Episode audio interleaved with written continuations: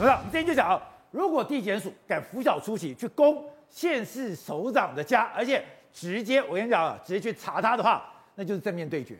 这个正面对决，今天看起来更多的是，现在有一股有一个管道不断的放林姿妙到底出了什么事，但林姿妙哎，他以前什么都不讲，人人讲他公文都会看反，就这次哎，他主动出击，怎样？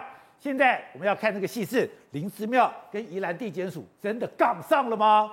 宜兰地检署其实今天表现不错，因为它针对的周刊的爆料哈，它有否定周刊呐，因为周刊是讲说有什么污点证人啊，哦，有准备被有叛徒要咬他嘛，对不对？对这个很合理的，对不对？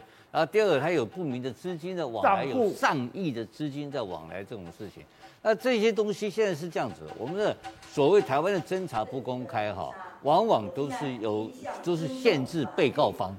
然后检方就不断的放消息，用媒体透过周刊，透过不同的媒体去攻击这个被告，然后故意。这没有人放消息，不，他怎么会有那个账户名册？不不，所以我现在讲这个事情嘛，啊，那这个事情现在这里面呢，只有三种可能性嘛。一个是宜兰地检署，瑞典宜兰地检署已经批驳这个事情不是事实啊，所以让这个权威周刊搞得很没面子嘛。你你搞了半天调查报道，结果宜兰是否定你的嘛，说你这个说他是编造，你知道吗？哎，编造啊！如果有人说我的《美丽岛电子报》编造的话。如果宜兰地检署敢说我编造，你知道我会怎么办吗？你会怎样？我告宜兰地检署啊！我当然告他。告地检署，因为媒体最重要的就是我们的调查是否属实，我们的报道是否属实，我们的公信力。台湾大媒体、小媒体其实都好媒体、坏媒体就一个标准，就是你是不是有公信力的媒体。对，你就不专业跟公信力，因为谁都可以办媒体，我们是言论自由国家。对。结果你今天说我这个媒体是编造，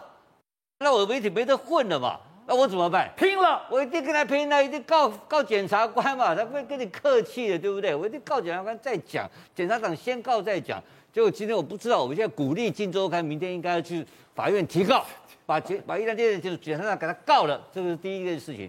然后这个事情呢，我们就来推论，到底谁在放消息？哦，好，我们讲，那看起来不像是宜兰地检署在放消息，我觉得比较像廉政署在放消息。廉政署，因为廉政署查了很久嘛。哦查了很多东西嘛，那查这些东西，其实它没有必然的所谓的犯罪事实的连结嘛，勾连不够，哎，它没有这个勾，他没有勾兑起来嘛，勾兑，当他勾兑不上的时候呢，就压不下来啊，搞了一个是五保请回，搞个五保请回这种结果，你你检察官还敢讲话吗？你说你你纪检署，你这个你连你这个什么廉廉政署啊，满脸豆花，他怎么办？放话，放放话搞你，他妈搞你，该为什么他不放话？你知道不放话会怎样？你知道吧？因为我们一直骂他嘛，你乌龙办案嘛，所以他放话搞他，他干什么？你知道吧？他跟他他这个报道只给一个人看，给谁？苏贞昌看。哦，是吗？哎，我有啊，我我我弄版号，我被搞创好戏啊，结果地地地检地检署对地检署跟我捣蛋啊，我在讨论假 gay，署长一定是这种大案子。我请问你，你是廉政署署长？这种大案有没有先跟有没有先跟院长先报告？一定要百分之一百院长本人报告，拿着案子去报的。然后他还是赖说没有，不不不，保证有跟院长报告。结果你搞个五保请回，所以这个廉政署怎么办？下不了台啊，那怎么办？就偷偷放消息，